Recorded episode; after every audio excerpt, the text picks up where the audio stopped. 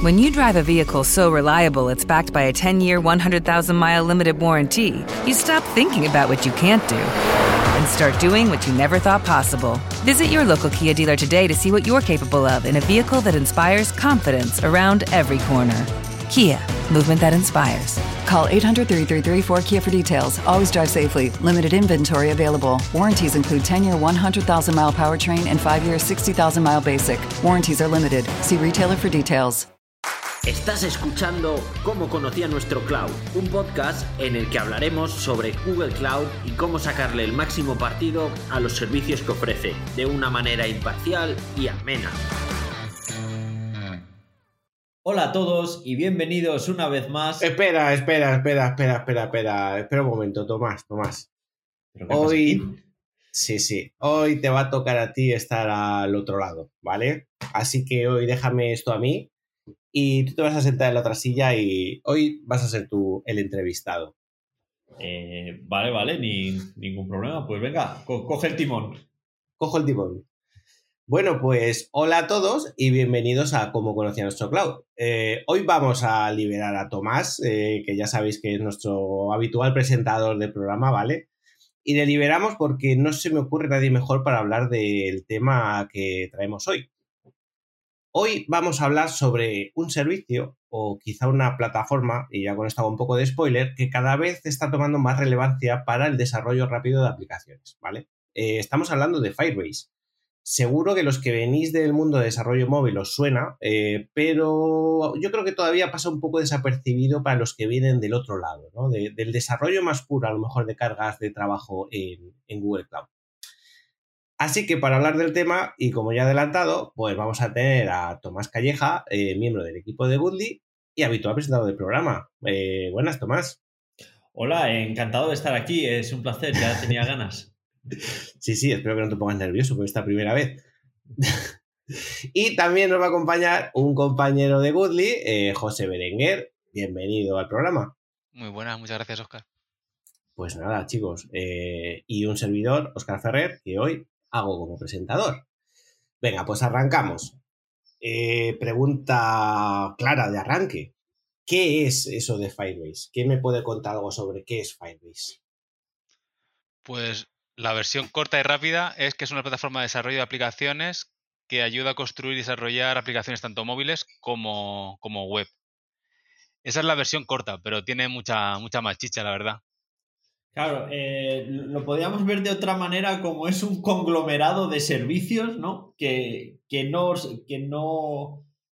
que pueden dar servicio o nos pueden ser útiles a la hora de hacer aplicaciones, ya sean móviles o web. Y claro, con esta definición tan amplia nos podemos encontrar de, de un, montón de cosas. Eh, pero si, si, os parece, vamos a ver un poco la historia de Firebase. Firebase es, era una empresa que, hace unos años pues tenía un producto que era una base de datos, que ha sido bastante popular, una base de datos muy sencilla de conectarte, que tenía la capacidad que te, que te podías conectar directamente desde la aplicación o, desde la web. Era una base de datos en tiempo real y, nada, y fue cogiendo eh, popularidad entre los desarrolladores, entre los cuales yo me incluyo en, por aquel entonces, ¿no? Yo hacía desarrollo y lo conocía, y lo compró Google. Y lo compró compra Google el servicio y pasa, y pasa lo que normalmente pasa cuando Google compra un servicio, que primero lo deja como está, lo va cambiando un poco y a los pocos años hay, hay un cambio, ¿no? Le busca, ya, le busca ya otro nombre o lo integra de otra manera y en este caso se quedó un poco como una isla que ha ido creciendo, se, se han ido añadiendo servicios que no, que no se veían claramente en, en Google Cloud o que no eran necesarios tenerlos en Google Cloud para desarrollar aplicaciones y otros que se han ido adaptando, ¿no? que, luego lo veremos más adelante, pero son como pequeñas versiones o adaptaciones de los mismos servicios que tenemos en Google Cloud, pero para facilitando su uso y optimizado para aplicaciones móviles. Vale, vale. O sea que por un lado es un subconjunto a lo mejor de servicios de Google Cloud, ¿no? Pero luego además tiene también otro tipo de servicios que nos van a ayudar con ello, ¿no? Te voy a preguntar más sobre esto, pero te quería hacer una pregunta clara al principio, porque hablas de Google Cloud, hablas de Firebase. ¿Necesitas experiencia en cloud para empezar a utilizar Firebase o la recomendarías? ¿Cómo, cómo lo ves? Os voy a contestar a la, gallega. Te voy a decir que no y sí. A ver, Ah, como, como experiencia previa no es necesario. De hecho, hay mucha gente que, que trabaja con Firebase, nunca ha entrado en Google Cloud, piensa que no sabe del Google Cloud y seguramente sepa ya, gracias a Firebase, más de, lo- que él considera. Dicho esto, si tienes experiencia en, en cloud eh, anterior, te- vas a sacarle mucho más partido porque vas a saber realmente cómo funciona. Por decirlo de otra manera, todos los productos en Firebase por detrás tienen asociados un proyecto de Google Cloud.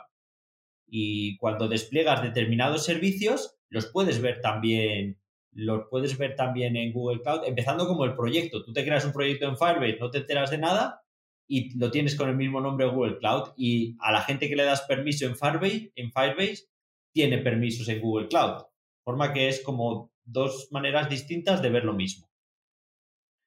Vale. No, no sé si ha quedado más claro o, o me has liado un poco más, ¿vale?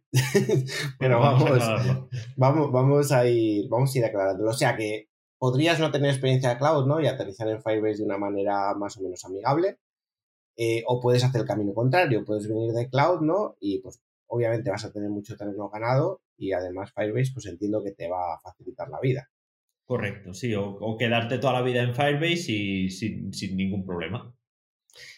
Vale, estupendo. Eh, pues, pues si te parece, vamos a meternos un poco más en qué es Firebase, más a nivel de detalle, ¿no? ¿Qué tipo de servicios ofrece, ofrece Firebase?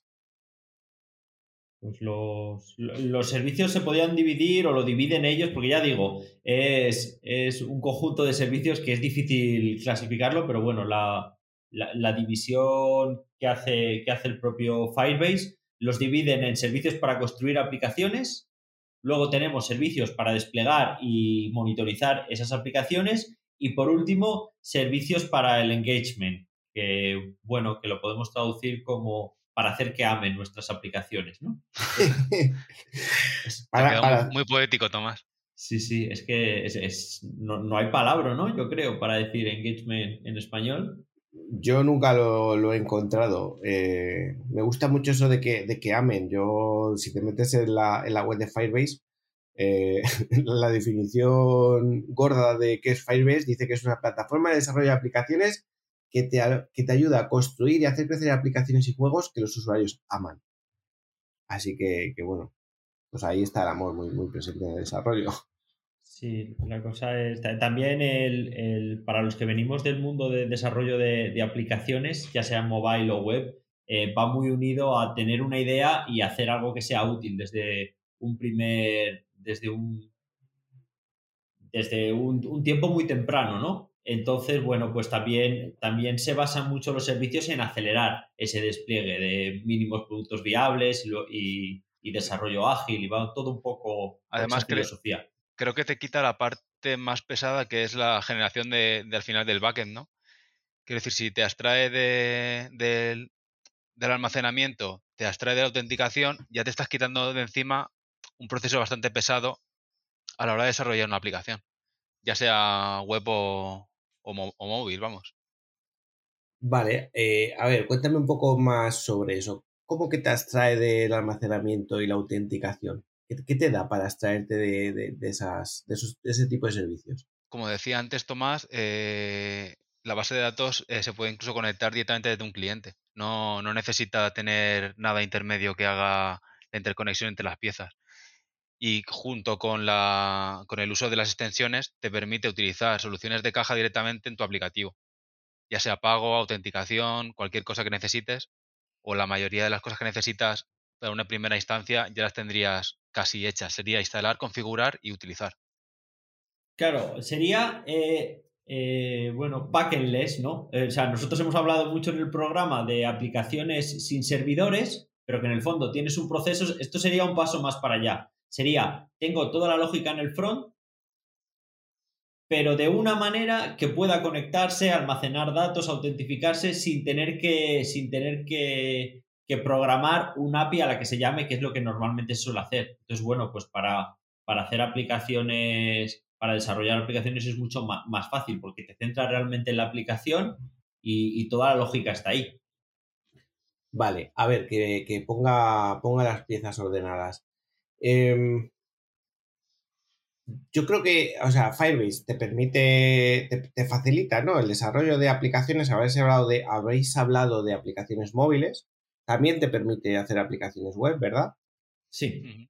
Correcto. Y, lo que estáis comentando es que, claro, eh, así como a lo mejor en un desarrollo más tradicional de un desarrollo de una aplicación, pues habría un login que al final tiraría de una API que habrías construido para hacer dicho login, o tiraría de una base de datos que al final realmente lo que estaría es llamando a una API que has construido y que por detrás tiene una base de datos de la que recupera datos. Aquí lo que estáis hablando es que pues, Firebase tiene determinados servicios como de almacenamiento de autenticación que te permiten directamente utilizarlos desde los clientes, en este caso aplicaciones móviles y páginas web, para acceder a esos servicios de autenticación y almacenamiento, ¿no? Hasta yéndote a ti de tener que hacer un API por delante que recubra eso. Eso es. Sí, si te parece, hablamos del servicio de autentificación, que es, uno, que es uno de los más famosos que tiene Firebase. Mucha gente conoce Firebase porque es como, o sea, no está solo en el mercado, pero claro, tiene un, eh, está bastante avanzado, tienes opciones de, arrastrar y soltar, ¿no? El componente y ya te gestiona todo y, de precio está muy bien, porque este servicio, por ejemplo, es, es gratis sin número de usuarios y te gestiona pues tanto la, la, autentificación por email con he olvidado contraseña, valídame el mail, pero también puedes entrar con los principales proveedores, eh, Google, Apple, Facebook, eh, Twitter y GitHub. Y, no sé, o sea, de los que normalmente ves faltaría Microsoft, pero son los habituales que tienes. Entonces tú con, con esta herramienta tienes la eh, el problema de que el usuario se registre, que se loguen de manera segura, lo tienes, lo tienes de caja y gratis. Entonces, este servicio es. Luego veremos que es el pilar, ¿no? Donde se, basan más servicios para hacer lo, que comentabas, José, ¿no? Eh, para hacer las aplicaciones sin backend. Pero el primero es eso, es, es una autenticación que tú tienes tus bases de datos de, de usuarios sin tener que tener una base como tal, es como servicio. Además que yo creo que está súper bien lo que me cuentas, porque además la parte de autenticación es la típica parte eh, que es un business as usual, siempre o casi siempre hay que hacer una autenticación y es como lo que da pereza. Tener que montar eso desde cero, ya estamos en un mundo en el que, no estamos para utilizar cosas o para que nos den servicios, ya que ese tipo de cosas te lo faciliten. Así y además que, quieres hacerlo bien, no, no quieres que es, eh, tu aplicación eh, la gente se pueda registrar mal o, eso, o, roben datos, pues ya, lo tienes todo perfecto. Está muy trillado ya, si lo haces tú seguramente lo vas a hacer peor, entonces, pues mm. apalancarte aquí está muy bien. Y me gusta mucho la mejor featura que me has contado, que es que sea gratuito. Eso siempre oh. es una buena featura a tener en cuenta. Sí, sí, esa, esa parte, y, ya digo, es muy famoso y tiene. Voy a comentar una que me gusta mucho y desde aquí hago un llamamiento a todos los desarrolladores de aplicaciones, que es la aplicación sin clave, que es buenísimo, porque hay muchos servicios que es como, bueno, pues yo entiendo, ¿no? Que si estoy entrando todos los días en el correo electrónico, entiendo que te va a quedar una clave, pero hay muchos servicios que es, en serio me tengo que registrar. Me, me tengo que registrar para esto que voy a entrar cada año y tiene una característica que es la, la autentificación sin contraseña, que consiste que tú vas a entrar y para entrar te manda la contraseña por email. Seguramente lo, hayáis visto en aplicaciones, pero para aplicaciones que no entras a menudo, eh, me, parece una solución genial y que se debería extender más. Eso te iba a decir que yo solo he visto, ¿no? Es el Magic Link que llamaban en Slack, yo creo, que es lo mismo, es si no tienes contraseña te mandan un link al correo que pinchándolo te auténticas. Y creo recordar que también Medium lo tenía así, tenía algo parecido. yo, lo he visto y, eso, sobre todo para, aplicaciones a las que no entras mucho que no, o que no tienen la importancia suficiente para, para tener que aprenderte una contraseña, pues es, es una manera muy útil de no, de, no perder usuarios, ¿no? Porque les dé pereza el registro o, porque se olvide la contraseña y directamente no entre. Y, y, todo gestionado de caja, sin tener que hacer nada. Genial, genial. O sea que esta autenticación nos permite tanto un login tuyo propio, por decirlo así, ¿no? Email contraseña o un login social, ¿no? También, que ya prácticamente en todas las aplicaciones es algo que está a la orden del día. A mí personalmente cada vez me da más pereza tener que volver a entregar un usuario y una contraseña a toda la gente. Y siempre que me pide login con Google, siempre tiro por ahí, que es lo más cómodo, la verdad.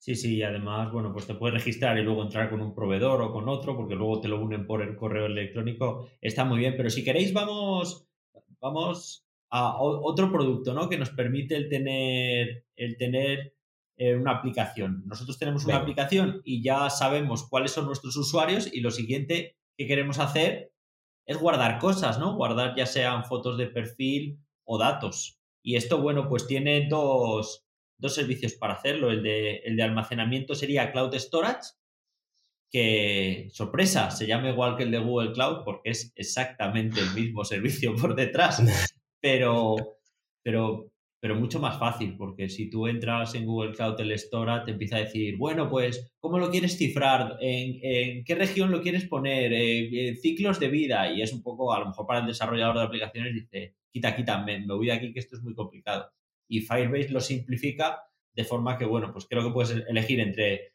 qué región y si quieres multiregión y poco más.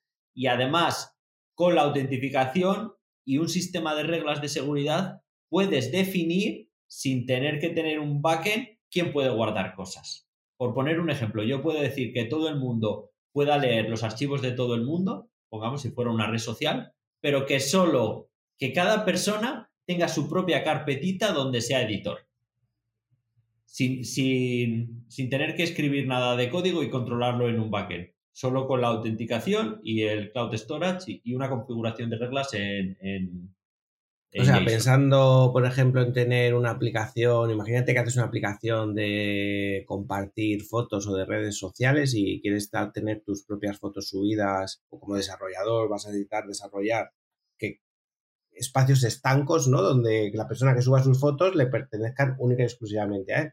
¿No? Hmm. Pues este, este, tipo de cosas te facilita hacer eso sin tener que desarrollarlo tú a mano, digamos. Claro. Sin tener que hacer todos los servicios. Simple, simplemente configuras unas reglas de juego.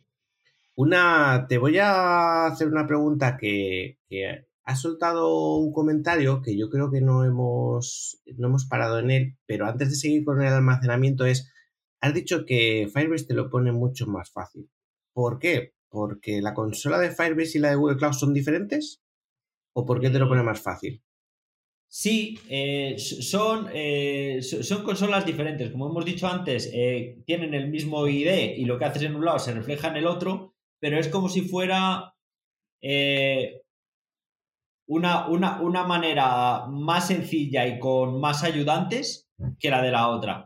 muchas cosas se consiguen limitando funciones pero en otras sí tienes nuevo, pero es todo como mucho más, más colorido, más sencillo y eso, y el storage pues directamente lo pones y ya te va guiando para crear las reglas y todo eso. Son, son páginas web distintas, una es eh, cloud.google y la otra es firebase.google. genial. Sí, una versión un poco más eh, customer friendly, ¿no? Para desarrollo de aplicaciones, más orientada a ese desarrollo de aplicaciones y que sea un poco más sencillo, ¿no? de operar que Google Cloud el, problema de Google Cloud, que bueno, cuando empezamos, eh, el menú de el, menú hamburguesa pues tenía un número de, de, ítems determinado, pero según va pasando los años, el menú hamburguesa ya es impracticable, ¿sabes? Determinado y manejable. sí, sí, O sea que ahí te puedes perder fácil, sobre todo cuando estás empezando en, Google Cloud. Por ejemplo, el, el SD, el cliente, el cliente de Firebase eh, te guía mucho más que, el de Google Cloud. Siempre te va preguntando todo y con valores por defecto, de forma que el continuar, continuar, continuar seguramente cumpla con el caso. También es verdad que es más sencillo porque van a, van a casos más, más útiles. Pero, pero sí, claro, en el, en el caso de Cloud Storage es mucho más fácil usarlo desde Firebase, sobre todo enfocado a, a aplicaciones. Vale, genial. Vale, pues ya ahora retomamos el tema. Me estabas hablando de soluciones de almacenamiento, me has hablado de Cloud Storage, ¿no? Como pues que es el mismo Cloud Storage que usa Google Cloud. Eh, ¿Qué me puedes contar de algo más relacionado con bases de datos? ¿En qué tipo de bases de datos tiene, tiene Firebase? Pues con algo más tradicional eh, hay un par más que es eh, Cloud Firestore, Firestore, que es el que hemos hablado antes, que es una nueva versión y eh, lo que decía Tomás también, que puedes meter reglas de seguridad y tiene unas características mejores. Permite hacer consultas más a la vieja usanza, ¿no? Como si fuese un SQL normal y corriente, y está orientado a datos estructurados. Si por el contrario necesitamos una base de datos no estructurada, pues igual deberíamos ir a la otra versión, que es la, la, la, la Legacy, ¿no? La tradicional, que es eh, Real Time Database. Que es con lo que empezó todo, la que, la que comentaba antes, que era al principio Firebase, pues sigue estando, sigue teniendo sus casos de uso, pero, pero bueno, eh, hay que ver el caso de uso, porque sí se puede disparar el precio en esa, si no se usa bien. Eso es. Muy bien. Ah, ¿Qué, casos de uso, por ejemplo, para que la gente lo entienda? ¿Qué diferencia o qué casos de uso aplicarías Firestore y en cuál es Real-Time Database?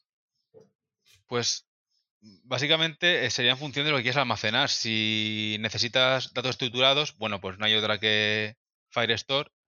Si es no estructurado, pues Real-Time. Y en cuanto a latencia, son muy parecidas, aunque la Real-Time eh, es un, tiene latencias un poco más, un poco más bajas. En cuanto a las consultas que vas a lanzar y, el y cada cuánto vas a lanzar esas consultas, también implica una base de datos u otra. Si necesitas queries y preguntar todo el rato eh, a la base de datos, eh, tu solución sería Firestore y si no sería real time. Claro, la, la, palabra clave aquí es real time. Si necesitas, si muchos de tus usuarios se van a conectar a, a la misma pieza de información y van a estar leyendo y escribiendo frecuentemente y quieres tenerlos a todos actualizados, eh, Real Time Database puede ser la, o sea, te puede encajar.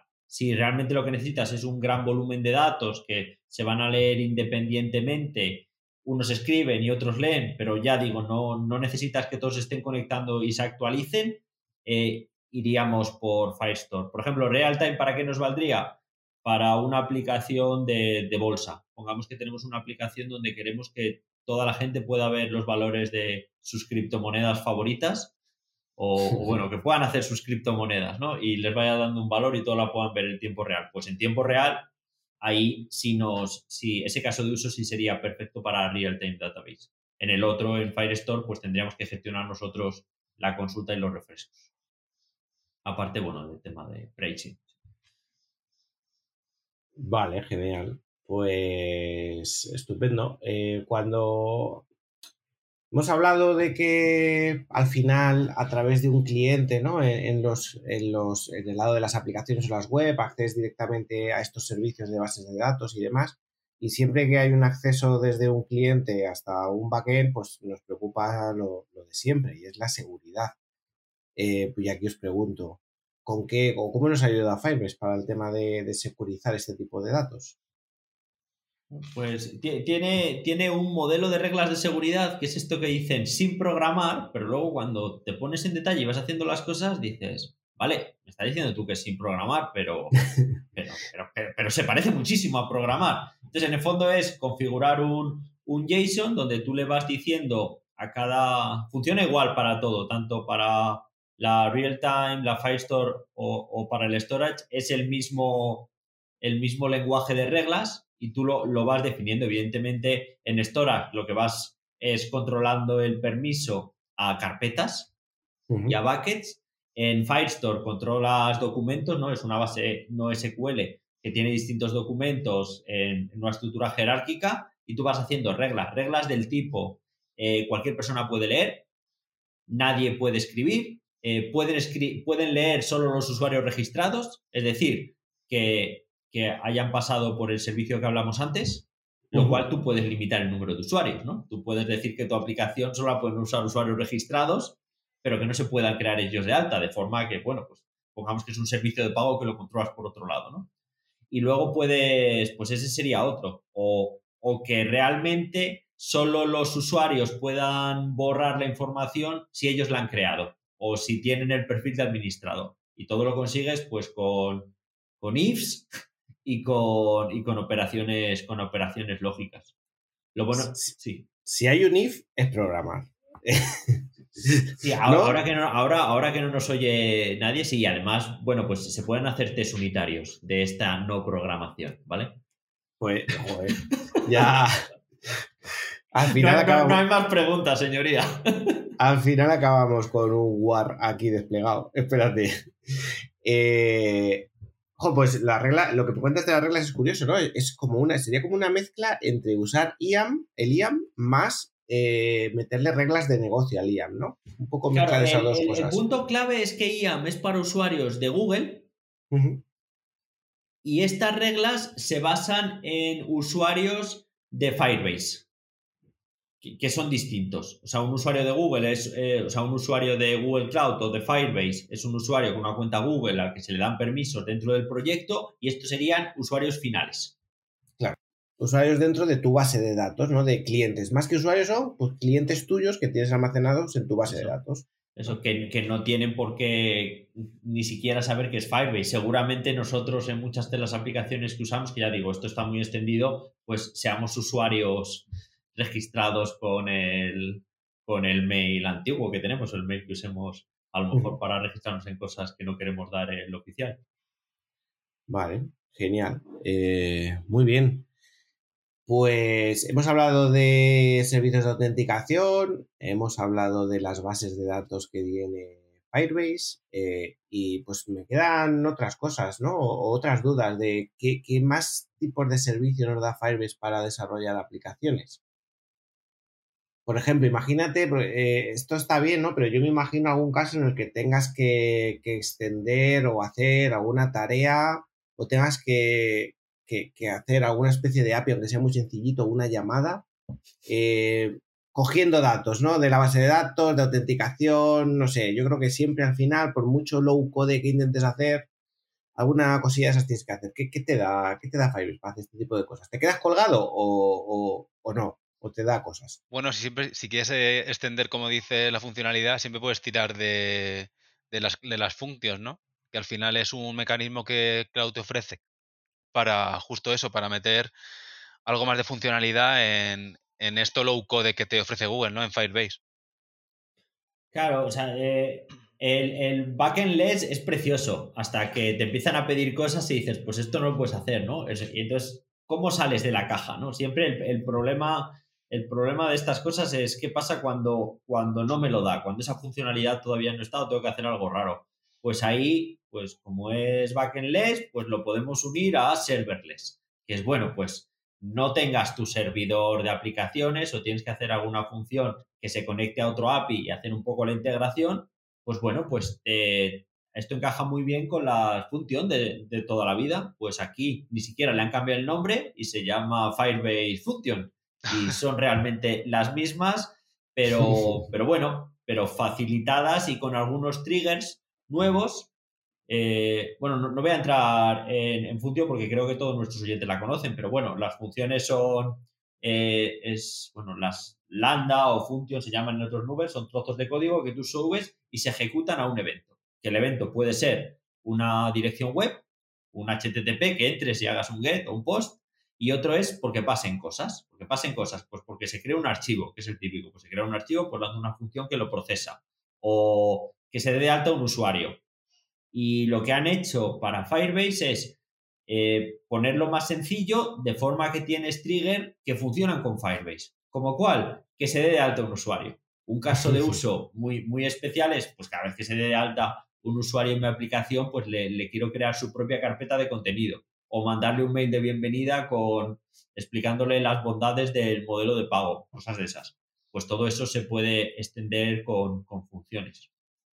Estas son las funciones, o sea, estos son, ya tenemos dos sospechosos habituales, ¿no? Me has hablado de Cloud Storage, que es el mismo servicio de Google Cloud, y en este caso Cloud Functions, que igual es el mismo servicio de Google Cloud, ¿verdad?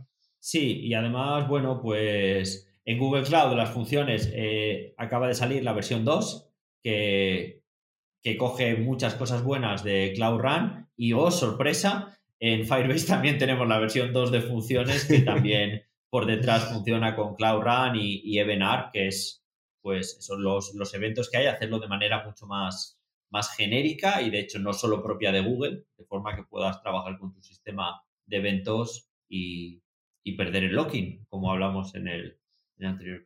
Efectivamente. Estupendo. Eh, te iba a preguntar, porque eh, hemos hablado y muchas veces parece muy orientado a hacer desarrollo de aplicaciones, ¿no? Eh, que tienen sus canales de distribución y su paquetamiento, como algunos sabréis, ¿no? Orientado al mundo web, ¿algún otro tipo de servicio tiene para desplegar webs Firebase? Uf, te, hemos dejado de ir, bueno, esperemos que en casa se haya, se haya oído.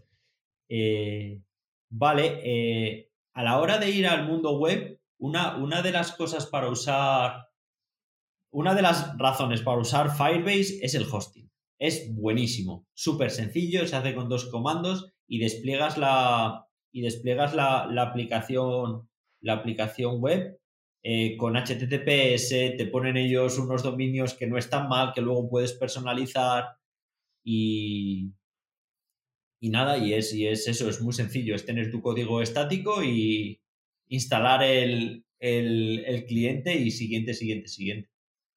Y muy bien, ¿eh? tiene su CDN y todo eso. Eh, ¿Me escucháis? Sí. sí, Ah, vale, de acuerdo.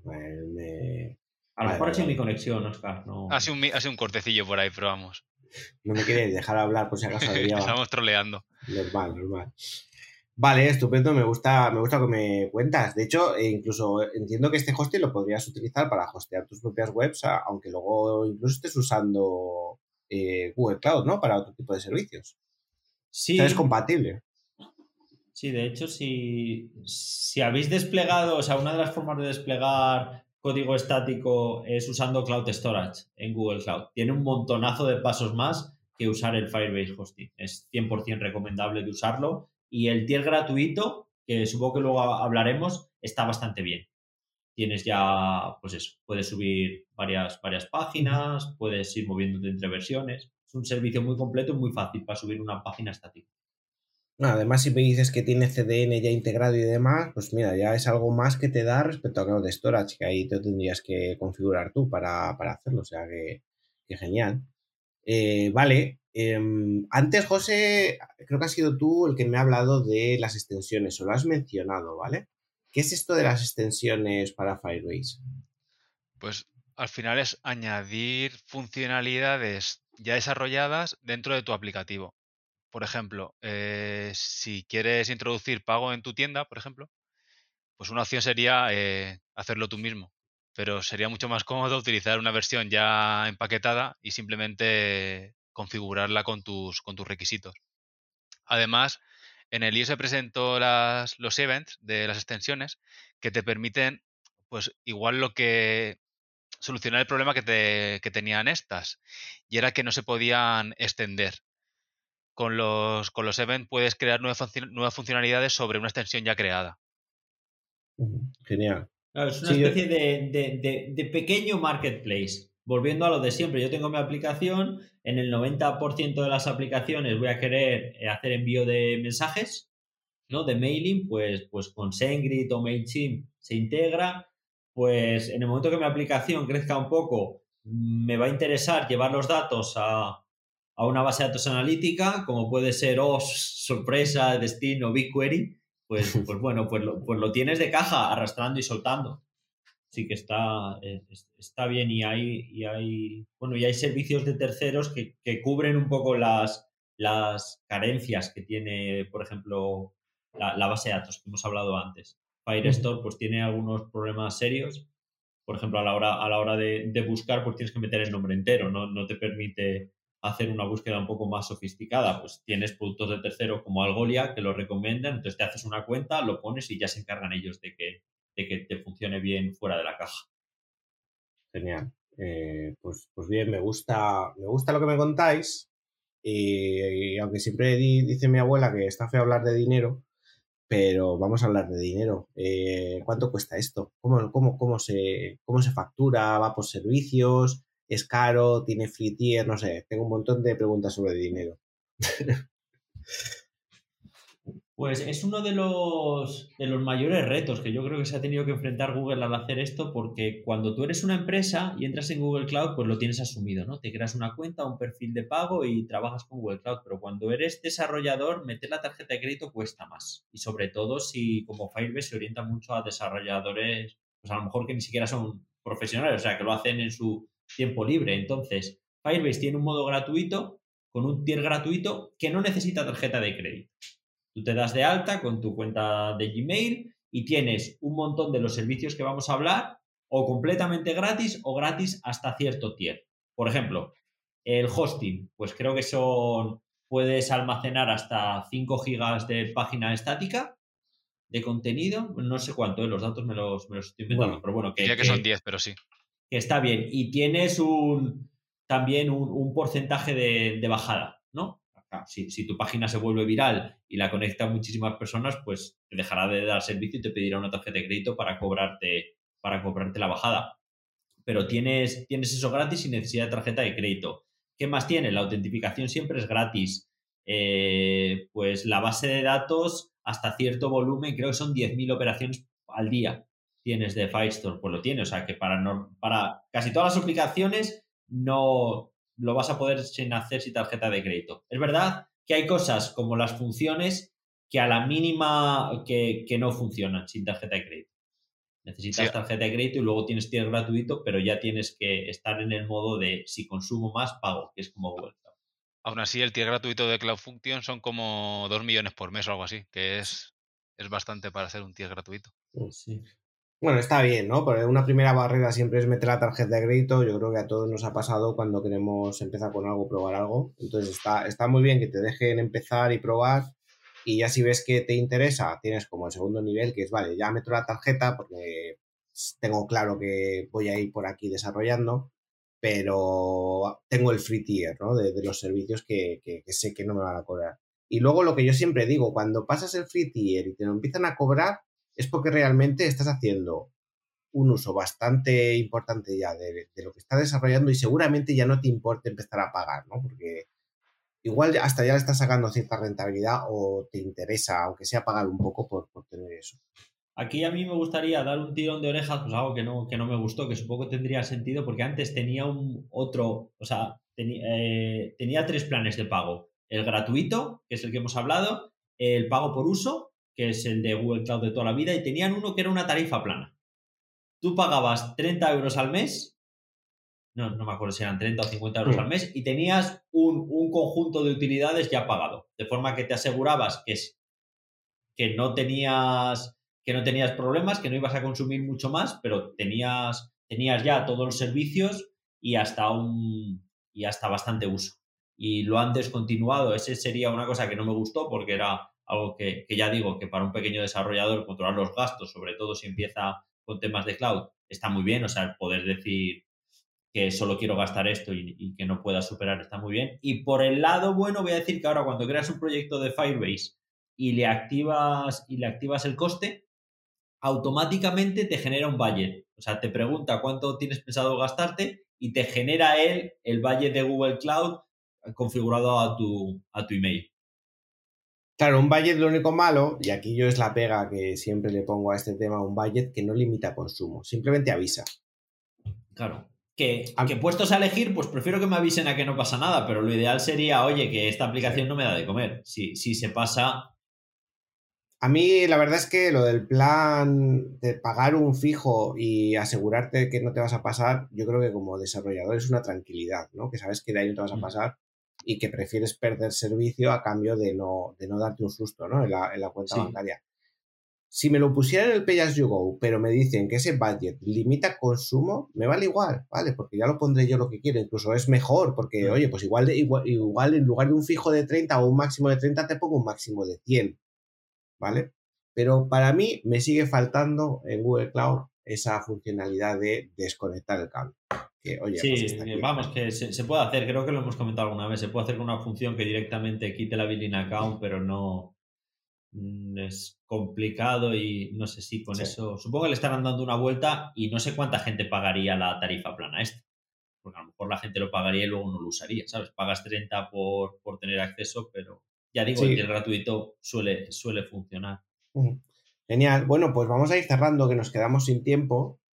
Eh, hemos hablado de Firebase, incluso a veces de Google Cloud, ¿no? Y de que tenemos unos sospechosos habituales en uno y otro. Eh, pues me surge una pregunta que seguramente más de uno se la hace, que es ¿cuándo uso Firebase y cuándo uso Google Cloud? ¿Se puede vivir con los dos? ¿Se vive con los dos mundos? ¿Cuándo elegirías uno, cuándo otro? ¿O los dos? Uf, yo te diría que sí y depende de la gorra que lleves yo, por ejemplo, de, lunes a viernes haciendo aplicaciones empresariales o trabajando con empresas, es, soy, soy el torero del cloud, ¿no? El Google Cloud corporativo y, todo eso, y entonces trabajo directamente en Google Cloud, pero si necesitas desarrollar una aplicación sola, subir una página, Firebase es muchísimo más rápido y mejor. a ver, voy a decir que la evolución natural seguramente sea de Firebase cuando necesitas más funcionalidad o necesitas algo más que no tienes ahí en, esa solución, sería ir añadiendo cosas de, Google Cloud, ¿no? Sí, creo que es lo más natural. Tiene mucho sentido lo que cuentas, porque termina pasando. Hemos puesto el ejemplo de, de, BigQuery, ¿no? Si estás trabajando mucho y tu aplicación empieza a, creer, a crecer, en, vas a necesitar guardar cosas en BigQuery o vas a necesitar, eh, pues por ejemplo, algún programador de tareas, ¿no? Pues Cloud Scheduler no está en, en, Firebase, pero lo puedes usar perfectamente, integrarlo, meter un PubSub, te lo, te lo va a ir pidiendo el cuerpo. Claro, además lo bueno es que no son soluciones excluyentes. Como, como dices, se pueden, pueden consistir las dos, vamos. O sea, esto lo bueno al final es que empiezas por Firebase, ¿no? Te arreglas papeletas, incluso te, acelera un poco el arranque o el desarrollo de sus primeras versiones de la aplicación. Y si luego la aplicación necesita escalar y empezar a agregar nuevos servicios o algo más complejo, siempre tienes el apoyo de Google Cloud de fondo para ampliar esa funcionalidad ¿no? y ampliar esa aplicación con todo el power de, Google Cloud. Así que fenomenal. Muy bien, chicos, pues me ha gustado mucho hablar con vosotros. Nos quedamos sin tiempo por hoy, pero como no puede ser de otra manera, os invito a la segunda parte de este programa. Y ¡Ojo! ¿Va a haber segunda parte? Me he quedado con ganas de hablar un poquito más de Firebase porque yo que me lo he leído sé que hay más cositas por ahí que no os ha dado tiempo a hablar, así que os invito a la segunda parte a que me sigáis contando sobre Firebase. Así que muchas gracias, José.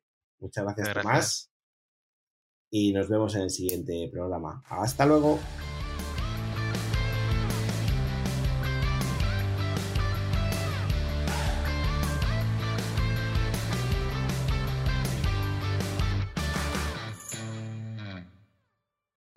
O'Reilly Auto Parts puede ayudarte a encontrar un taller mecánico cerca de ti. Para más información, llama a tu tienda O'Reilly Auto Parts o visita oreillyauto.com.